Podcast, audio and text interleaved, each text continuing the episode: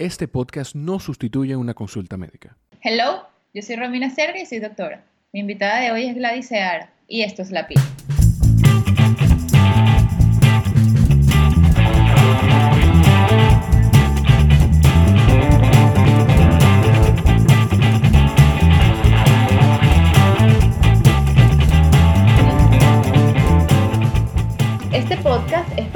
Aquellos que consultan sus situaciones de salud a un doctor muy popular últimamente, Doctor Google. En este espacio vamos a poder hablar con completa confianza de todo lo que quieres saber, pero que quizás te daría vergüenza preguntar en una consulta médica. Recuerda suscribirte en la plataforma que nos estés escuchando y si te gusta, compártelo. Mi invitada de hoy es periodista, locutora, es youtuber, food blogger, hace videos de turismo por el mundo. Yo soy muy consumidora de YouTube y llegué a ella a través de sus videos gordelios, como ella les dice. Me suscribí a su canal y un día vi un video de un contenido completamente diferente al que estaba acostumbrada. Ella estaba diciendo que había sido diagnosticada con una enfermedad que yo como médico, joven, no conocía. Me sorprendió muchísimo, es una enfermedad que se llama lipedema y ella ha decidido ser vocera de esta enfermedad. Por eso es nuestra invitada el día de hoy. Bienvenida Gladys, gracias por aceptar la invitación. Gracias Romina, gracias por, bueno, por esa introducción y también por ser parte de mi canal. gracias por ver los videos bordelios, por, por viajar conmigo. Totalmente, no, gracias a ti que yo he pasado ya por todas las culturas, he copiado de todo contigo. Ay, muchísimas gracias, de verdad que yo me alegro mucho cuando em, encuentro que el contenido que creo es apreciado por las personas. No, y es súper, súper chévere, súper digerible. Siento que es como que somos amigas y todo. No te conocía, pero somos amigas ya.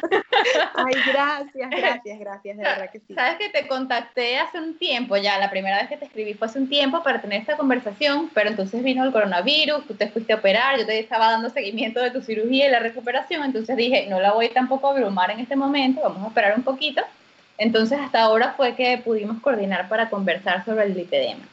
Y como les, les dije eh, inicialmente, perdón, me gradué hace cinco años de médico y yo jamás en mi vida en la carrera escuché esa palabra del lipedema. No conocía la enfermedad. Inicialmente, cuando estabas hablando en el video, pensé que te habías confundido y que era el linfedema de lo que estabas hablando. Pero después empezaste a explicar y ya dije, oh, pero es una enfermedad completamente nueva y entendí que es que lo, lo que contabas de la OMS y todo eso, pero te voy a dejar que tú lo expliques más adelante. Lo he conversado con médicos también, lo del lipedema, les he contado de tu historia y nadie lo sabe tampoco. Entonces, cuéntame un poquito cómo comenzó todo, cómo llegaste ahí, qué es el lipedema. Sí, fíjate que eh, es muy normal y común que la gente lo desconozca. Esta es una patología rara que apenas el 8 de mayo de 2018, o sea, hace dos años, fue reconocida por la Organización Mundial de la Salud y fue incluida en el ICD-11 en su lista, eh, pues como una patología. Entonces es algo nuevo. En Venezuela, por ejemplo, no hay ningún médico que lo conozca, que lo diagnostique, y yo por eso tuve que venir hasta acá, hasta Madrid. De hecho, hace un año yo tampoco sabía lo que era el lipedema, ni sabía que lo tenía yo tampoco. El lipedema es una enfermedad progresiva del tejido graso que afecta casi exclusivamente a mujeres afecta aproximadamente a 11% de las mujeres en todo el mundo y se caracteriza por un acúmulo de grasa patológica en brazos o en piernas o en ambos. Es muy común que la gente se pregunte qué es el lipedema y como tú dices, que lo confundan con linfedema o que crean que uno se está equivocando, pero son cosas totalmente distintas. El linfedema no tiene nada que ver con la grasa, tiene que ver con el sistema linfático y además el linfedema tiene una característica que es la fobia, que es cuando tú, tú haces presión en la piel, queda marcado como si fuera una almohadilla. Como un huequito. Como un huequito. en el lipedema no pasa eso. Y además en el linfedema em, se afecta una una extremidad, es decir, o la pierna derecha o la pierna izquierda o el brazo izquierdo o el brazo derecho. En el lipedema es en ambos miembros. Es una enfermedad, como les decía, muy poco conocida en todo el mundo. Y bueno, en otros idiomas se conoce como lipoedema o lipodem o tiene distintas pronunciaciones. Por ejemplo, en Alemania lo hacen con, con, lo escriben de manera diferente, en Estados Unidos también. En español le decimos lipedema. Eh, Y bueno, este, esto para mí también es algo nuevo, ¿no? Yo la descubrí el año pasado y, descubrí el lipedema porque eh, yo hice un viaje a Japón para grabar videos de los que tú sigues en el canal, videos de viajes, videos gordelios. Y ese fue un vuelo muy, muy largo en el cual las piernas a mí se me inflamaron muchísimo y me dolieron como nunca. Y yo dije, ya basta de que los médicos me digan que esto es normal, porque yo desde los 12, 13 años... Eso te iba a preguntar, o sea, ¿por qué, ¿por qué dices que los médicos te dijeran que era normal? ¿Ya sentías que había algo extraño en ti? Claro, desde los 12, 13 años mis piernas son así y evidentemente no se ven normales, no son normales y no se sentían normales tampoco, porque el lipedema es algo que causa dolor. Eh, si bien es cierto, cuando yo era adolescente no me dolían tanto, ya estos últimos 5, 6, 7 años sí era algo que estaba afectando mucho mi calidad de vida, o sea, yo me despertaba en las madrugadas por los dolores de las piernas, me limitaba a hacer cosas como ejercicio, caminar, yo que camino tantísimo, eh, por ejemplo, para grabar videos cuando viajo, era algo que ya me estaba afectando mucho.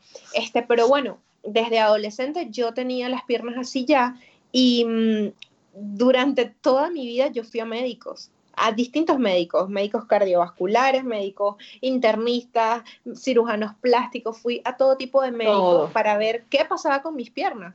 Y nadie daba con, con, qué era lo que yo tenía. Todos me decían, no, es que tú eres así, tú seguro porque tu familia es española y allá tienen las, piernas, de tu mamá como son y todo eso. Siempre las genéticas le quieren echar la culpa me decían eso, yo recuerdo el último médico al que fui, yo tenía como unos 22 o 23 años, o sea, imagínate, hace 7, 8 años visité el último médico, ya, está, ya me cansé de ir a médicos, y ese último médico me hizo un ecodoppler y yo me acuerdo que él, cuando me hizo el ecodoppler, me dijo algo que era cierto. Me dijo, tú no tienes nada, tú lo que tienes es grasa. Claro, es grasa, es el lipedema, pero no sabíamos que era el lipedema. Entonces me dice, tú lo que tienes es grasa, tú lo que tienes es que hacer ejercicio, ponte a trotar.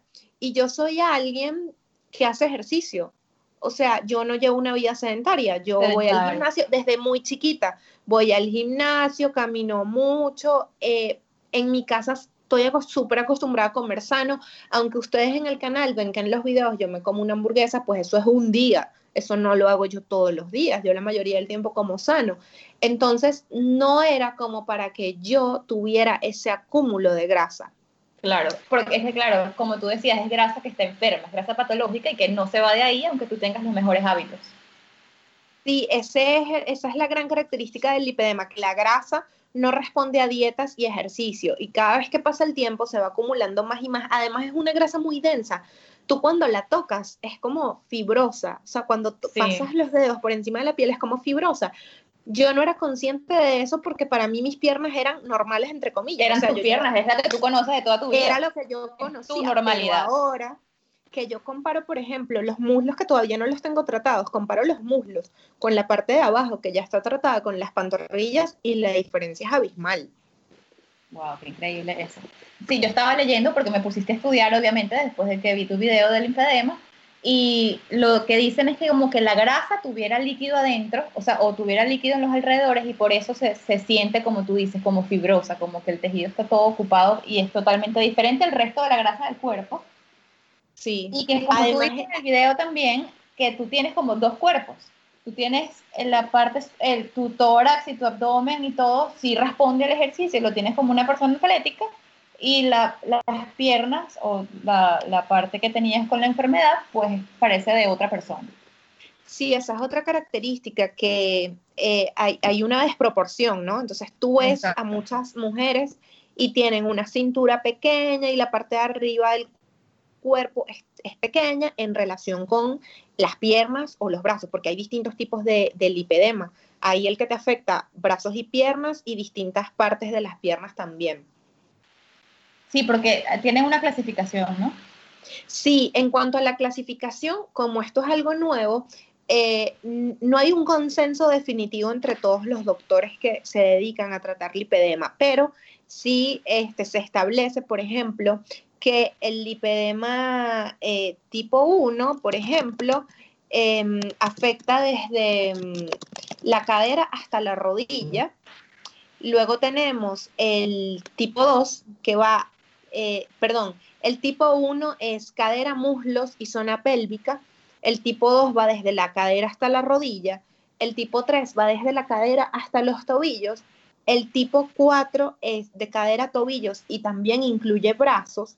Y hay, uno que es, y hay uno que es el 5, que ya es cuando se habla de eh, el lipolinfedema, porque cuando el lipedema eh, pues evoluciona, si tú no, no lo tratas, no tratas de, de detener su progresión, él pasa a combinarse con linfedema. Entonces se súper complica todo. Sí, eso leí, que llegaba como a obstruir las vías linfáticas y, y puede complicar toda la, la situación. Sí. Eh, ¿tienen ¿Qué síntomas tenías tú del, del lipedema? Mira, yo tenía mucho dolor. Yo en las madrugadas eh, me pasaba frecuentemente que me despertaba por los dolores. Sobre todo eh, cuando hacía mucho deporte. Yo, por ejemplo, en Caracas, cuando estoy en Caracas, subo el Ávila todos los días y luego en las tardes voy al gimnasio. Eh, para el lipedema, el deporte recomendado es la natación, porque la natación, al estar tú en agua, pues eso contribuye a, a mejorar la inflamación, porque esta es una enfermedad que genera inflamación por la presión que ejerce la grasa, eh, todo se inflama y eso también genera dolor. Este, a, a, mí no he probado la natación, no sé si me funcione, pero a mí me encanta subir el ávila, es lo que me gusta hacer y también me encanta ir al gimnasio y levantar pesas, me fascina. Entonces, yo hago eso y sí es cierto que eh, aunque me va bien, pues también me estaba causando dolor, pero es, dolor. era por el lipedema, por el componente de esta grasa patológica que estaba en mi cuerpo. Entonces a mí me daban muchos dolores, las piernas se me dormían con frecuencia, yo no puedo aguantar más de 30, 40 segundos en posición de indiecito, con las piernas cruzadas. ¿En serio? Como, como a uno lo enseñaron en preescolar, imposible. Yo me reúno eh, en Caracas con mi grupo de amigos nos reunimos, por ejemplo, a armar rompecabezas y siempre lo hacemos Ajá. en mesitas bajitas y nos tenemos que sentar en el piso como en indiecito para armar el rompecabezas. Yo no aguanto, yo tengo que este, de, eh, eh desenlazar las piernas, moverme, las pongo de un lado, las pongo del otro, me paro, no aguanto. Este, de igual forma, por ejemplo, cuando tú te arrodillas, pero luego eh, te, te, te sostienes con, con encima de, de, los pies. De la, de los, ajá, que mucha ajá. gente se siente así, no, yo tampoco puedo porque eso me, me, causa, más que dolor, es que las piernas se me duermen, se me duermen y ya, me dan calambres. Eh, claro. y, bueno, lo otro, la, la, inflamación constante, los morados, a mí me salían muchos morados, son morados espontáneos, no precisamente porque te des un golpe o quizás un pequeño golpecito o roce, ya de una vez eso hace que ya te salgan morados el, el que te agarren, eso duele mucho, que te, que te agarren en la te parte toquen. donde tienes lipedema, sí, que, que, te toquen o que te agarren. Eh, y esos eran varices. básicamente mis síntomas. ¿Y varices o arañitas vasculares? Arañitas vasculares sí tengo muchas, varices no tengo. En cuanto a, mm, a todo mi retorno venoso, todo eso está perfecto. Que a, aparte eso, pues te lo tienes que chequear con un médico este, especialista en esto, un cardiovascular y, y todo eso yo lo tengo perfecto. Pero sí, arañitas vasculares tengo un montón. ¿Y cómo llegaste al doctor que, que, te dio el diagnóstico?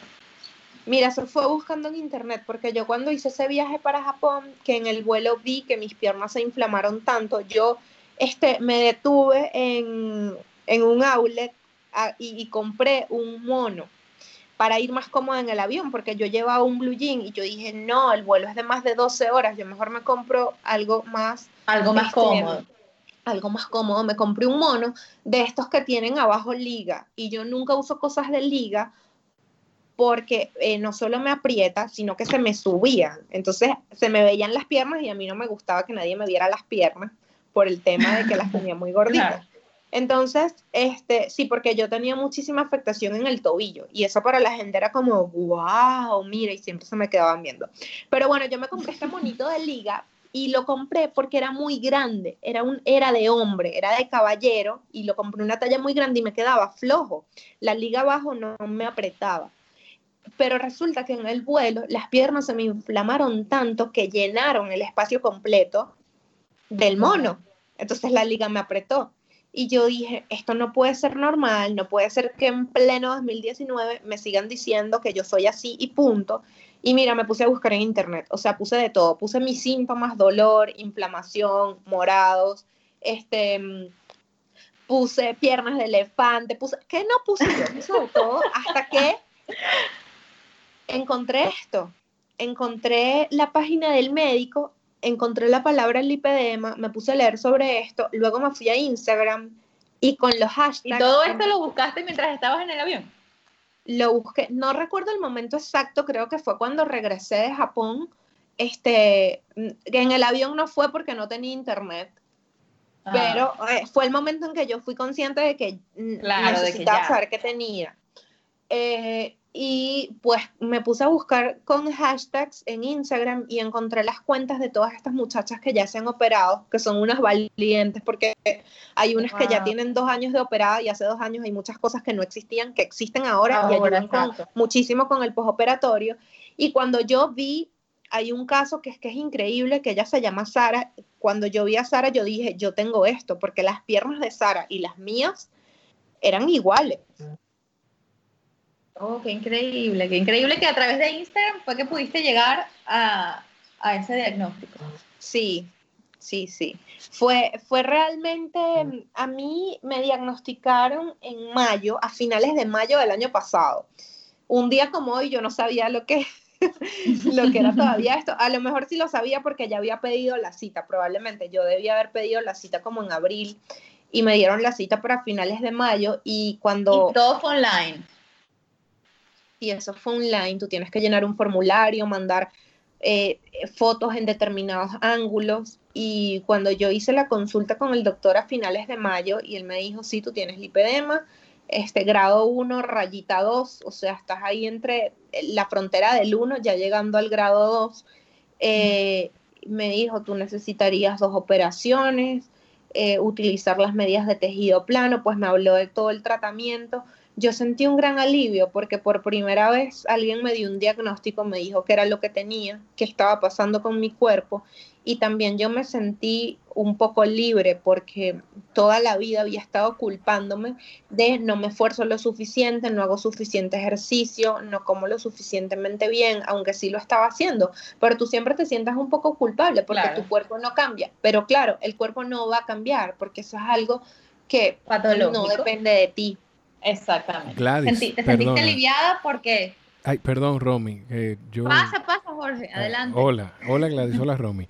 Mira, una pregunta. Cuando, cuando el médico, caramba, perdón, cuando el médico te ve, que tú le hablas, me imagino que tú le hablaste de todos los diagnósticos que no fueron diagnósticos donde te decían ese es tu cuerpo o donde te decían lo que tienes es que hacer ejercicio. ¿Cuál fue la reacción de él? Pues me da curiosidad eso. ¿Cuál fue su reacción? Porque tiene que toparse con personas como tú que han tenido que batallar con eso la vida entera sin haber tenido un diagnóstico hasta llegar donde él. Pues ya él está acostumbrado a que se lo digan porque todas las pacientes tenemos eso en común, que generalmente hemos pasado por muchos médicos que no nos diagnostican y nos dicen cosas como, eso es normal, tú eres así, esfuérzate más, come mejor, haz más ejercicio. Entonces, para el médico escuchar eso es normal, o sea, lo normal es que las pacientes le digamos eso. Y la otra pregunta, eh, cuando saliste de ahí, ¿no empezaste a llamar gente a decir, mira, te lo dije, te dije que esto no era normal? No, bueno, yo, yo ya había, yo ya había hecho mi campaña previa de, difusión y, de información de que yo estaba en esa movida, pero indudablemente a mi familia, o sea, que son las personas que han vivido esto conmigo, mi mamá, mi papá, mi cuñada, este, que, me ha aguantado tanto, tantos años, eh, mis quejas con las piernas y mis amigas, mis amigas súper cercanas, a, a todas ellas que me, me, diagnosticaron esto, mira, no sé qué, este es el tratamiento, ya me tengo que operar. Felicidad, sí. Sí, mira, y, tienes hermanas o primas. Felicidad.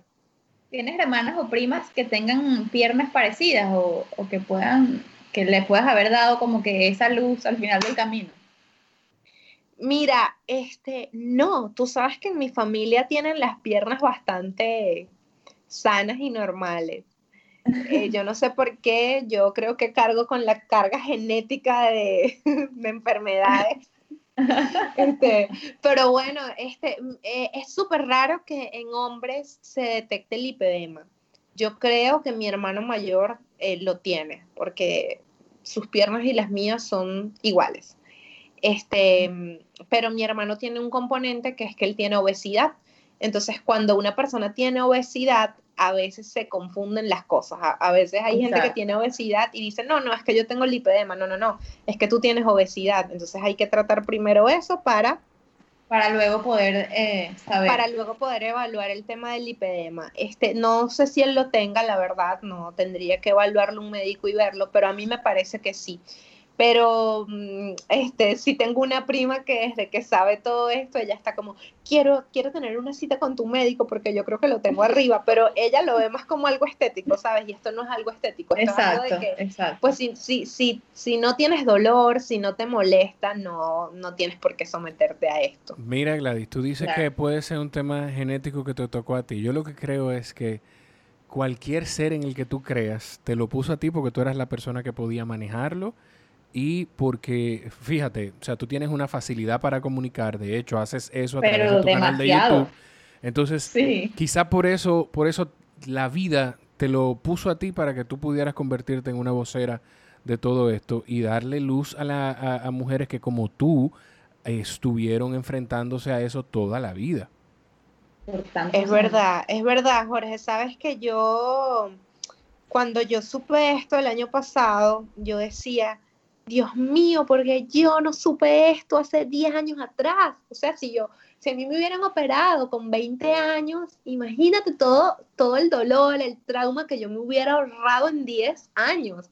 Y luego, y luego lo vi desde otro punto de vista y dije, no, sabes qué, este era el momento. Porque hace 5 años yo no hubiera tenido un canal de YouTube.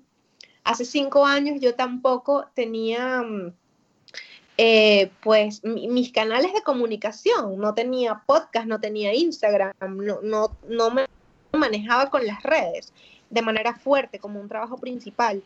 Y yo creo que eh, haber tenido este diagnóstico el año pasado y la operación este año me ha permitido difundir a través de mis canales con el trabajo que estoy haciendo, creando contenido sobre el lipedema, mostrando toda mi experiencia y mm, realmente eso a mí me reconforta mucho. A mí me llegan muchos mensajes de mujeres diciéndome, Gladys, gracias a ti supe que yo tengo lipedema, o gracias a ti supe que mi mamá tiene lipedema, o que mi abuelita tiene lipedema y la estamos tratando.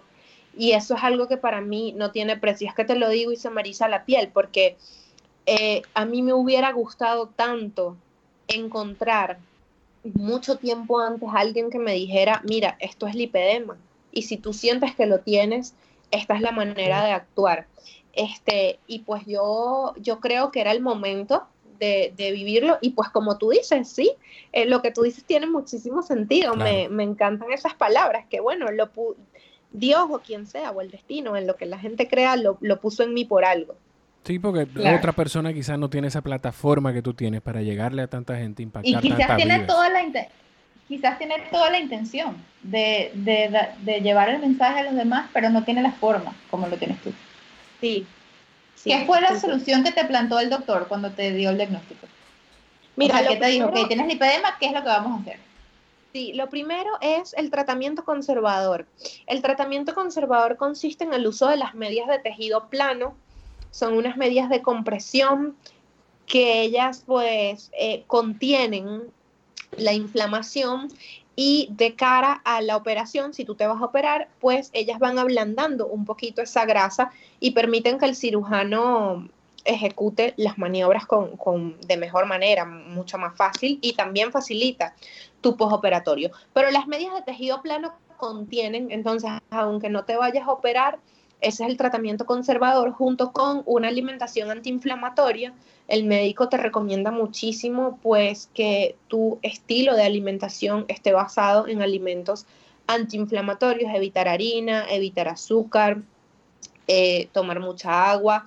Este también te recomienda hacer natación o aquagym, ejercicios en agua que favorecen este, todo lo que es la circulación, el retorno venoso, ayudan a drenar también.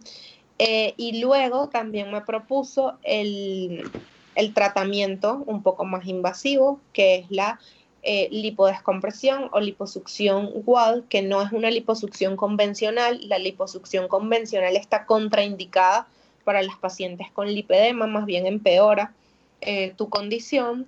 Esta es una liposucción que, si no me equivoco, fue creada por los alemanes, por unos médicos en Alemania, y es una liposucción asistida con agua. Las siglas WAL lo que quiere decir es, eso, Water Assisted Liposuction. Entonces, la cánula va mm, soltando una solución y esa solución es lo que va desprendiendo la grasa y cuando la grasa pues cae sale por la cánula y ya, ya la extraen de tu cuerpo. Es una, es una lipodescompresión muy delicada que se tiene que hacer por un médico que tenga experiencia tratando lipedema, porque además sobre todo la parte baja de las piernas es una zona muy muy difícil de tratar porque ahí hay muchas venitas, muchos vasitos.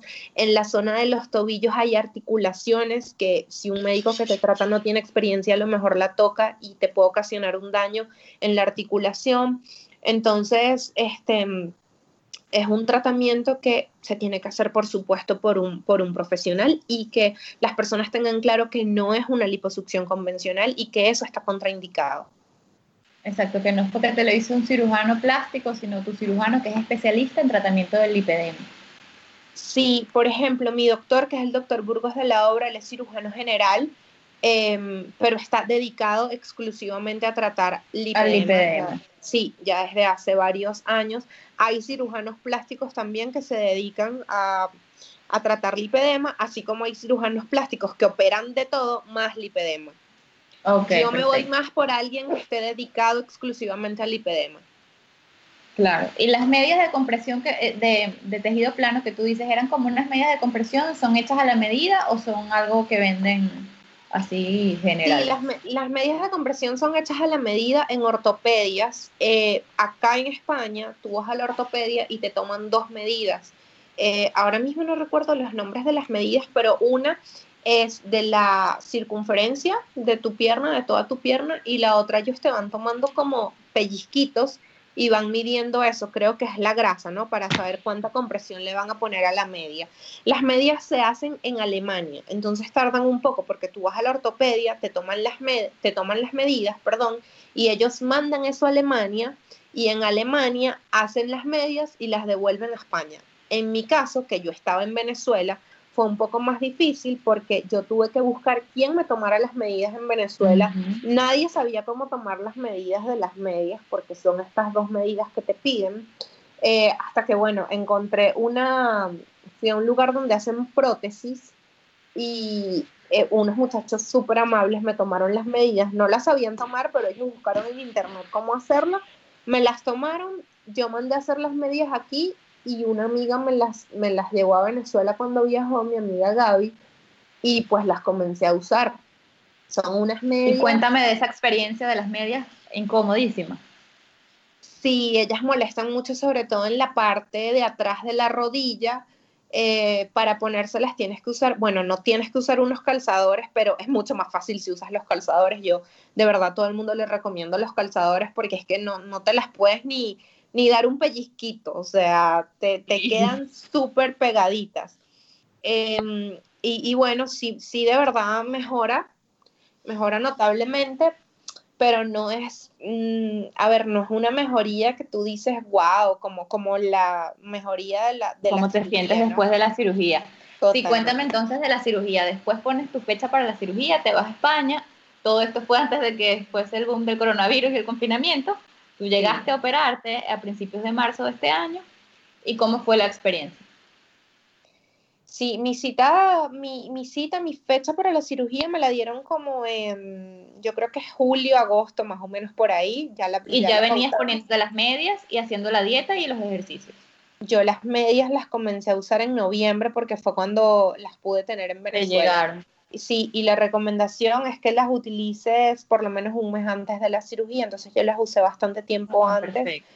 Con respecto a la, alimentación, yo apreté muchísimo la alimentación aproximadamente como tres meses antes también, desde octubre más o menos, no, como cinco meses antes, desde octubre. Y bueno, nada, tenía mi entrenador, que es Raúl, que bueno, seguimos nuestra rutina normal. Eh, como siempre, pero yo perdí 10 kilos, las medias me quedaron súper grandes porque a pesar de que mm, las piernas no cambian notablemente, bajé par de centímetros, uno o dos centímetros, y sobre todo en la parte de arriba que a mí me responde mucho más fácil, entonces las medias me quedaban grandes, así que ya el día de la cirugía, que fue el 10 de marzo, las medias me quedaban grandes. Eh, y bueno, nada, ese día fue, fue para mí, ha sido uno de los días más importantes de mi vida. Yo creo que el día más importante de mi vida. El próximo día más importante debe ser cuando yo tengo un hijo, pero por ahora... Eso te iba a decir. por ahora ha sido el día de la cirugía. Eh, sí, te, sabes que de verdad, ni, ni, mi graduación ni nada me ha hecho tan feliz. Que es muy lindo, es muy lindo como tú lo dices, que yo he visto en tus posts que pones que fue el día que conociste de verdad tus piernas que estaban debajo de toda esa grasa enferma que te la quitaron y ahora conociste tus piernas. Claro, porque el tema con, las pacientes del lipedema es que tú nunca has visto tus piernas, nunca las has visto. Este, tus piernas están cubiertas, es como si tuvieran un abrigo encima y te quitas el abrigo y puedes ver lo que hay ahí. Entonces yo, bueno, no las he terminado de conocer, pronto las terminaré de conocer, pero ese, día conocí por lo menos las piernas y descubrí que tengo pantorrillas, que tengo músculos y que el trabajo de subir el ávila y del gimnasio está ahí y yo antes no ha lo funcionado. Sí, tengo tremendas pantorrillas, o sea, yo dije, wow, qué músculo. este, no, te, no te voy a mentir, es un proceso doloroso. Lo te voy a preguntar, ¿duele? Sí, sí duele, sí duele, eh, pero mira, en el hospital y el equipo del Lipe Medical se encargan de que, bueno, tú pasas ahí una noche, te dejan una noche en, el hospital en habitación y tú con el mínimo dolor, es que no tienes por qué aguantar dolor, tú le pides medicación, tú le dices, mira, tengo dolor y ellos vienen y te ponen la medicación y ya te calmas. En los días eh, posteriores, ya cuando me fui a casa, para mí, bueno, una de las peores cosas fue cuando me quitaron las medias por primera vez en la fisioterapia, porque eso, ay Dios mío, es un dolor que, bueno, es una molestia y empiezas a descubrir esas nuevas sensaciones que tienes en las piernas. Es como si tu piel fuera un corcho, la sensación acorchada. Es, es muy duro ese, esa parte. Pero mira, es una cirugía que vale totalmente la pena. Es un proceso que yo volvería a vivir totalmente. Eh, Te toca volver a vivirlo, de hecho, pronto. Sí, sí, ya tengo mi segunda cirugía, que es la de muslos. Eh, que bueno, el doctor me ha dicho que no tiene comparación con la de pantorrillas, que la de muslos duele mucho menos, pero sí te cansas más, porque a lo mejor extraen un poquito más de cantidad de grasa y te sientes más cansada, pero la más dura, este, según todas las pacientes y los médicos, es la cirugía de pantorrillas. La que ya pasaste. ¿Y cómo es la recuperación? O sea, eh, te quitan, vas a la fisioterapia, ¿cuántas sesiones de fisioterapia idealmente debes recibir? ¿Cuántas recibiste tú porque vino lo del coronavirus, el confinamiento, todo eso? Mira, deberías recibir la primera semana por lo menos tres y luego ya dos y te quedas con dos semanales por unas seis, siete, ocho semanas. Depende muchísimo de cada caso. La, la clave en el tratamiento del lipedema es la individualización. Entonces el médico, según tu respuesta, cómo vayas, y el fisioterapia, en este caso, que es el que se encarga del postoperatorio, te va a indicar lo que necesites. A lo mejor necesitas drenajes, a lo mejor necesitas la máquina Godoy o a lo mejor son los dos combinados. Depende, depende mucho de tu cuerpo y de la, de la evolución que tengas. Este, yo, pues nada más tuve cinco fisioterapias. O sea, a mí me operaron el 10 de marzo. El 13 de marzo estaba recibiendo mi primera fisioterapia. Luego fui la semana siguiente tres veces y luego dos veces más y ya, o sea, pasé prácticamente todo, pasé no prácticamente, pasé todo abril sin fisioterapia. Solita, haciendo tú tus autoterapias. Sí, me, enseñaron a hacerme los autodrenajes y pues los puse en práctica, pero yo creo que no es lo mismo. ¿Y la cirugía es una solución definitiva al lipedema o no?